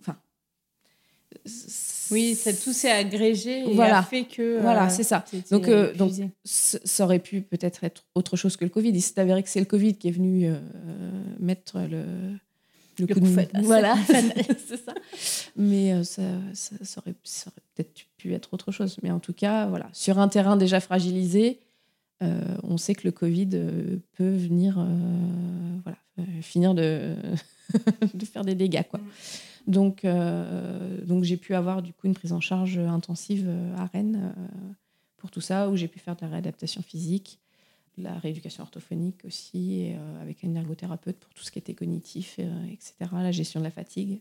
C'était hyper, c'était hyper intéressant.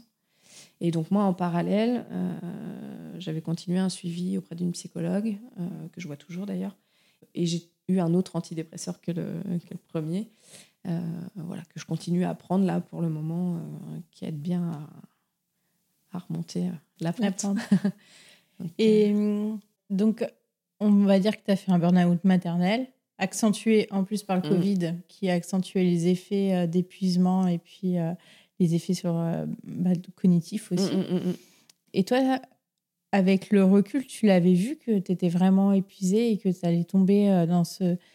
Parce que le burn-out maternel, c'est vrai qu'on en parle très, très, très, très rarement. Toi, tu étais en mode robot pendant près de deux ans entre bah, la gestion du petit, après ta fille, plus toi qui étais malade, comme tu disais, avec la gastro. Après, elle, à, à garder, à materner très maternage très proximal, on va dire. Euh, avec euh, le recul, tu te dis, euh, oui, là, j'étais vraiment trop, trop focus sur les enfants et moins sur moi. et puis avec peut-être un peu moins de soutien aussi, parce que si ton, ton, conjoint bah, était en reprise d'études, a arrêté, a été pas très bien, après a monté sa boîte, on sait que c'est assez chronophage, il faut dire. Donc je pense qu'il n'était pas à 100% aussi pour s'occuper des, des, enfants dans mm. cette période-là. Avec le recul, tu penses que c'est tout ça, c'est un enchaînement de. Bah, je pense que ça a été de toute façon un enchaînement de circonstances qui ont amené à cet état-là. Euh, voilà, si ça avait été que euh, des choses comme ça, euh, à, des moments différents, distillés sur, sur des périodes plus longues, certainement que ça aurait été plus simple. Après, je pense que sur le moment, je voyais je sentais que j'étais épuisée. C'est-à-dire qu'à plusieurs reprises, tu vois, j'en ai parlé à mes copines, j'en ai parlé à ma famille en me disant Je sens que je suis sur le fil, il faudrait pas grand-chose pour que ça bascule. Tu vois, je, sentais bien qu'il fallait pas le grain de sable dans l'engrenage de trop, parce que là, pour le coup, ça faisait péter euh, la machine. Et tu vois, je le verbalisais ça. C'est-à-dire que ouais, je, me vois le redire à mes copines et à, ma famille.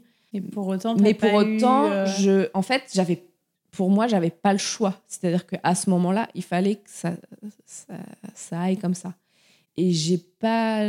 Enfin, le relais, si tu veux, je savais pas où le demander autre bah, que bah, avec la crèche, euh, que ponctuellement avec nos familles, mais c'était. Voilà, ils ne pouvaient pas être là tous les 3-4 matins. Donc, si tu veux, j'ai l'impression que je n'avais pas d'autre choix que de faire comme ça. Et du coup, j'étais euh, j'étais en mode de toute façon, il faut que ça y aille, donc on y va. Et, voilà. Et, c'est, et je, je prenais plus aucun plaisir pour rien. C'est-à-dire que je, faisais parce qu'il fallait faire.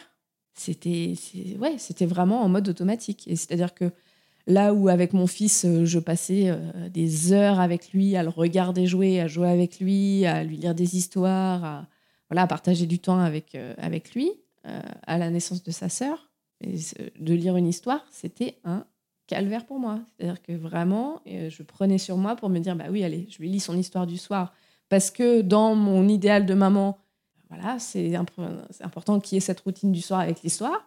Mais vraiment, c'était une corvée. Et, et, je, et en plus, je culpabilisais d'avoir cette, euh, cette pensée-là. Tu vois, tu es dans ton truc euh, et tu as, ta fille qui te demande en permanence d'être là. Et en fait, toi, tu as l'impression d'être là, mais mais avec le recul, mais ça, je peux te le dire maintenant. Euh, j'étais présente physiquement euh, auprès d'elle, c'est-à-dire que voilà, j'étais là, je la portais, euh, je l'allaitais, je, je, la, je la câlinais, enfin, je lui parlais et tout. Mais dans ma tête, en fait, j'étais, j'étais pas là. Mais ça, je me rendais pas compte parce que.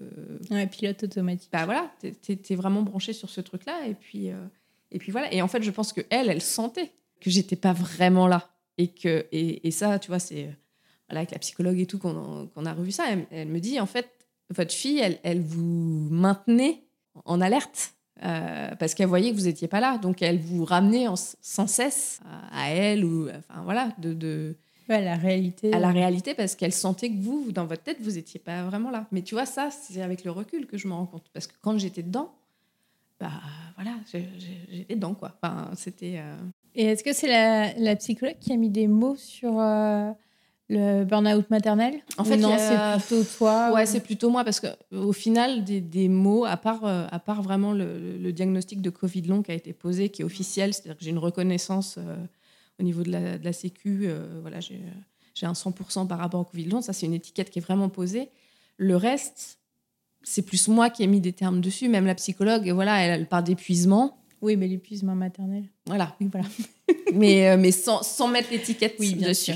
Après, je pense qu'on est tous, on a tous besoin d'avoir ces étiquettes pour nous rassurer, mais euh, mais il n'y a pas eu de, de, vrai diagnostic à ce niveau-là de, de poser. Euh, même le psychiatre, tu vois, qui, qui me suit euh, toujours, lui non plus, il n'a pas mis d'étiquette particulièrement sur, sur tout ça. Mais c'est plus moi, si tu veux, en, en me renseignant aussi après de, de, tout ça, ou en, lisant des témoignages et tout, je me dis, bah ouais, j'en étais arrivée là. Mais, mais voilà, quelques, quelques temps après, si tu veux. Non, non, je pense que quand tu es dedans, enfin, tu, tu, vois que ça va pas bien, que tu es à bout, de, à bout de potentiel. Mais de toute façon, faut, faut y aller. faut y aller. Quoi. Tu, tu, bah, en fait, tu te dis que si tu lâches la rampe, c'est fichu. quoi. Et tu n'as pas envie de ça, ni pour, ni pour tes enfants, ni pour ton conjoint, ni pour euh, toi-même, en fait. Donc, euh, donc euh, voilà, tu y vas. et, et avec le recul, qu'est-ce, que, qu'est-ce qui t'aurait aidé? Je pense que ce qui m'aurait aidé, c'est d'avoir du relais. Vraiment. Donc une amie qui serait venue te garder les enfants. Voilà, d'avoir un petit peu. C'est ça, ouais. Soit un ami, soit la famille, parce qu'on est quand même assez famille chez nous. J'ai énormément regretté à cette période-là d'être partie loin de chez nos parents. Euh, parce que, bon, bah voilà, au départ, confinement euh, oblige. Euh, et puis après, la distance fait que bah, tu voilà, tu peux pas demander les choses aussi fréquemment. et vraiment, je pense que c'est la chose qui m'a manqué, d'avoir quelqu'un sur qui compter pour passer le relais tu vois, un peu à la dernière minute de, dire, bah tiens là, euh, vas-y, j'ai besoin de, de partir deux heures. Euh, est-ce que tu peux venir me les garder euh? Et ça, ici, on avait, on a, on a toujours pas vraiment d'ailleurs, parce que bah, tous nos amis ont des enfants en bas âge, tu peux trop te permettre de leur demander ce genre de choses. Et puis, la famille est toujours, est toujours loin. donc, donc voilà, ouais, vraiment. Je pense que c'est parce qu'on a eu beau être très bien accompagné au niveau des professionnels, parce que ça, franchement, euh, que ce soit euh, le personnel de crèche, que ce soit euh, les, le, personnel médical ou paramédical, on a été hyper soutenu, hyper accompagné. Enfin, vraiment, j'ai toujours rencontré sur ma route que des gens hyper compréhensifs et, bienveillants et voilà qui nous ont vraiment guidés. Mais il manquait ce relais plus perso, vraiment, parce que parce qu'en fait, on en arrive à cet état-là parce qu'on s'oublie complètement. En fait, on n'a plus de temps pour, pour soi. Euh, voilà. Et bon, même si mon travail, je l'adore et qu'au travail, j'étais bien, c'est pas vraiment du temps où tu te, où tu te fais euh, plaisir, où tu prends des loisirs, etc. Et ça, il a fallu que j'attende d'être en arrêt au bout de quelques mois, de me dire, bah tiens, euh, je vais me faire plaisir vraiment à moi, je vais me prendre du temps juste pour aller faire un truc qui me plaît euh, sans penser euh, à tout le reste. Et, et, bon, pour ça, la céramique, pour le coup, ça a été vraiment le truc, tu vois, mon petit moment. Et, et voilà. Et, mais ça, pourtant, je le savais. tu vois. oui, mais je pense que quand on n'est pas au pied du mur, mm. on ne prend pas le recul. Parce bah que, comme tu disais depuis tout à l'heure, tu es dans le tunnel, tu es en mode robot, et puis. Et puis tu dis, tu l'as très bien dit aussi, euh, je ne vais pas déranger mes amis qui ont des enfants en bas âge, etc. Et c'est peut-être à ce moment-là qu'il faut peut-être en parler quand même. Mm, mm. Mais euh, Parce que peut-être que tes amis auraient été contents d'avoir une demi-journée euh, tes enfants. Peut-être. Mais c'est vrai qu'on se met des barrières, bah, même moi la première, hein, je ne vais pas demander parce que je me dis exactement comme toi. Et on se met peut-être des barrières et ça nous ferait du bien de, de s'échapper mm. quelques heures. C'est ça. Et puis je pense qu'on a quand même du mal euh, à, lâcher, euh, à lâcher le truc, quoi. Tu vois, c'est aussi de se dire, parce qu'on aurait pu prendre une babysitter aussi, tu vois, de te dire, bon, bah, allez, ok, on se fait le. On fait l'effort financier, entre guillemets, de prendre une babysitter pour se dégager du temps, euh, ne serait-ce que du temps en amoureux aussi, parce qu'il il y a aussi cette partie-là. Il y a le couple, on n'en a pas beaucoup parlé, mais il y a aussi ce, ce truc-là. Et même ça, tu te mets des freins à te dire, oui, mais enfin bon, la babysitter, je sais pas sur qui je vais tomber. Euh, si tu n'as pas euh, le réseau qui te. Euh, voilà, de la connaissance qui connaît la babysitter. Enfin, tu vois, ce, truc de se dire, allez, fais confiance et on, lâche le truc et on y va. Oui, le lâcher prise, quoi. Mais complètement. Et on a un tempérament ou pas. et clairement, ce n'est pas dans le mien. Donc, bon, j'y travaille. oui, oui, mais non, mais ça... Et bah, tiens, tu travailles donc aujourd'hui, maintenant, qu'est-ce que tu peux dire? Euh, avec le recul. Avec le recul, euh, je peux dire que ça va beaucoup mieux. voilà, il y a toujours des moments d'épuisement, de fatigue, mais c'est beaucoup plus ponctuel. Mais je peux dire que ça va beaucoup mieux dans le sens où je recommence à prendre du plaisir à partager des choses, du temps avec mes enfants. Mm. Et euh, ce qui était absolument pas le cas avant. Et, euh, et, ça me fait super mal au cœur de dire ça, mais voilà, c'était. Bah, c'est ton histoire. Après, euh, il faut que ça, tu sois OK avec. Voilà, c'est ça. Mais ça, je pense qu'il y a encore du boulot, tu vois, par rapport mm. à ça, d'accepter d'avoir eu cette période-là. Donc là, ouais, je suis contente parce que parce que là où euh, mon conjoint a une activité qui fait que tous les week-ends, il est pris. Donc, euh, donc en gros, les week-ends, je gère seule euh, les enfants. Et clairement, c'était vraiment une contrainte pour moi de passer une journée entière seule avec mes enfants. T'appréhendais J'appréhendais énormément. en général, ça se finissait en hurlements. Et, enfin, vraiment, je, je, je, me reconnaissais absolument pas dans, dans, dans mes comportements, tu vois. De... Et je me dis, mais c'est pas moi.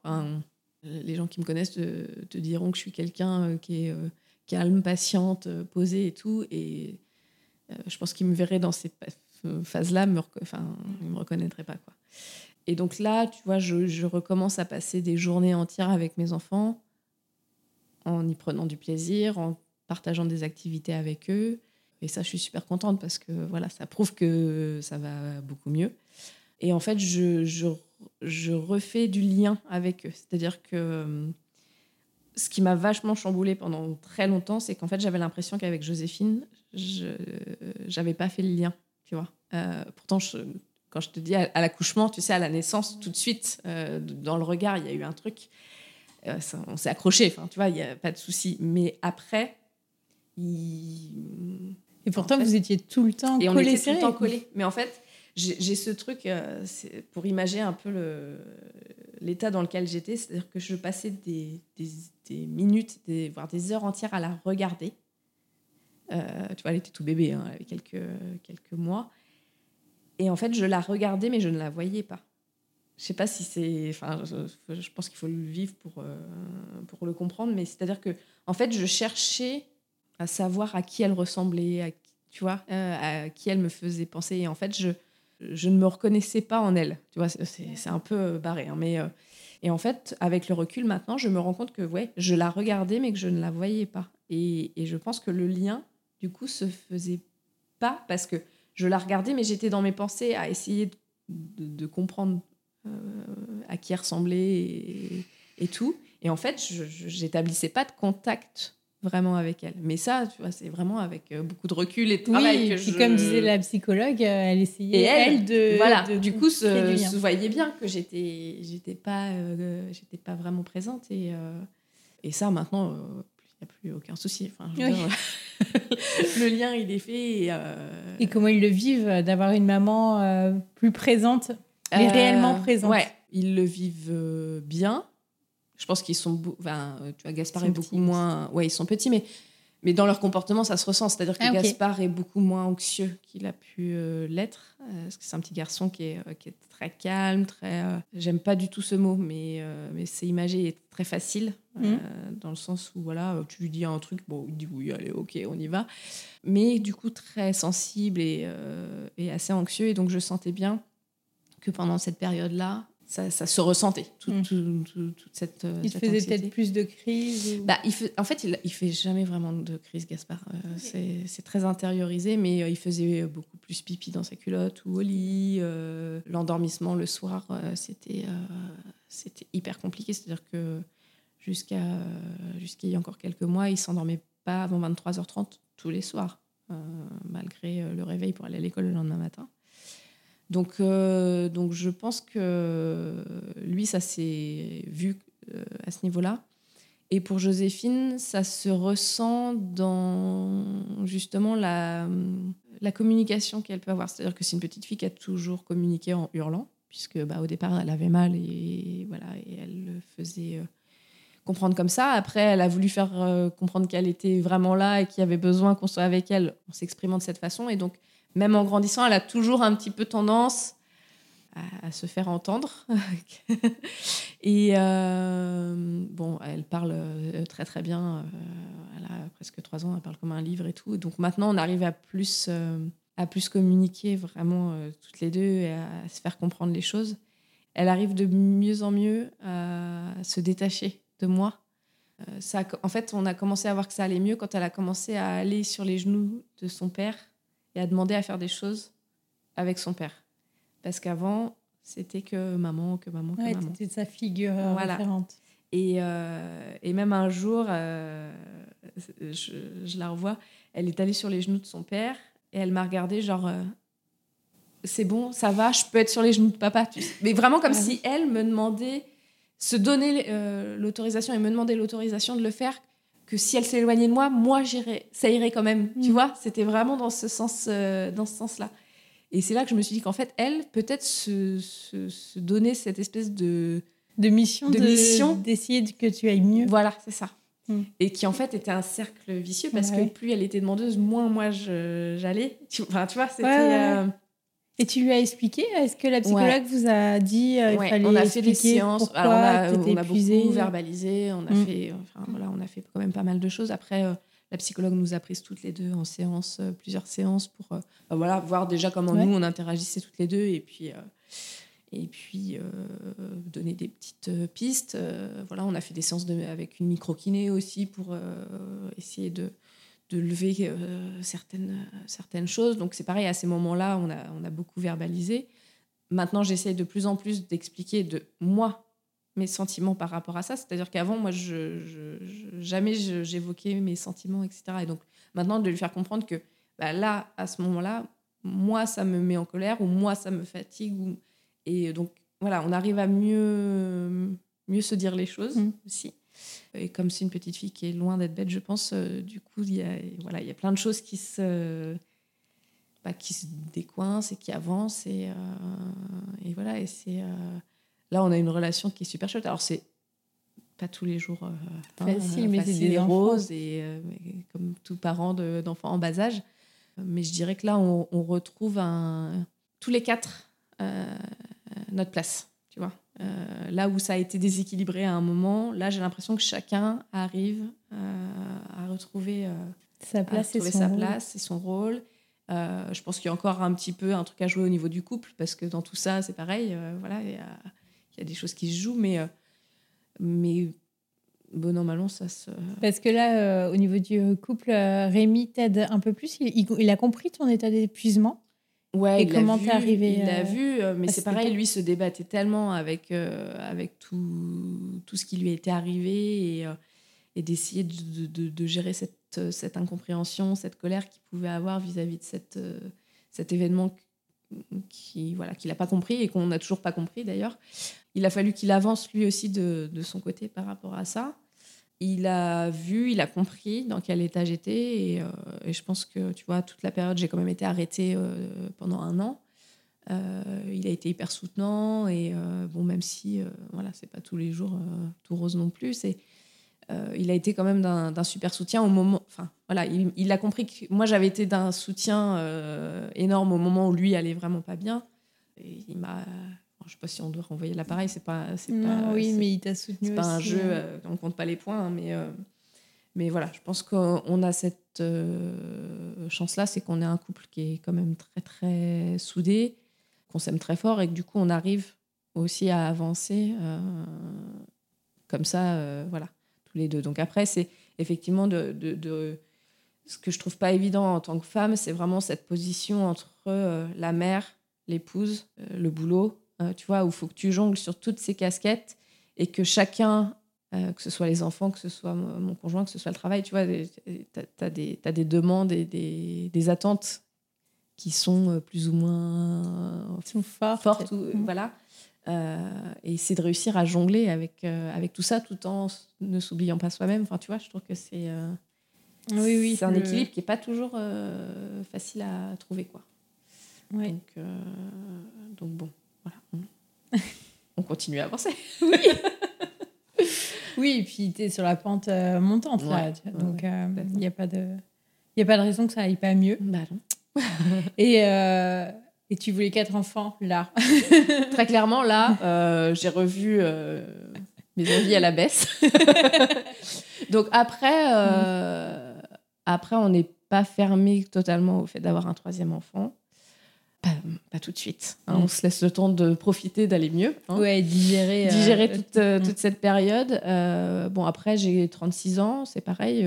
et comme je, ne tombe pas enceinte comme ça, voilà, c'est quelque chose qui va pas falloir. Enfin, voilà, si on fait le projet d'un troisième, je pense que faudra pas qu'on attende trop, trop longtemps. Mais on n'a pas envie de.